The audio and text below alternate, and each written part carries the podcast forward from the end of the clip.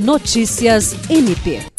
O Ministério Público do Estado do Acre instaurou notícia de fato para apurar responsabilidades pelo desabamento do forro do Hospital João Câncio Fernandes, em Sena Madureira, na tarde desta sexta-feira, 2 de setembro.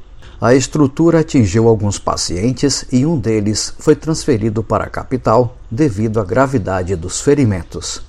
O MPAC busca obter mais informações sobre o ocorrido, quais medidas foram adotadas para prestar auxílio aos pacientes e apurar eventuais responsabilidades. Jean Oliveira, para a Agência de Notícias do Ministério Público do Estado do Acre.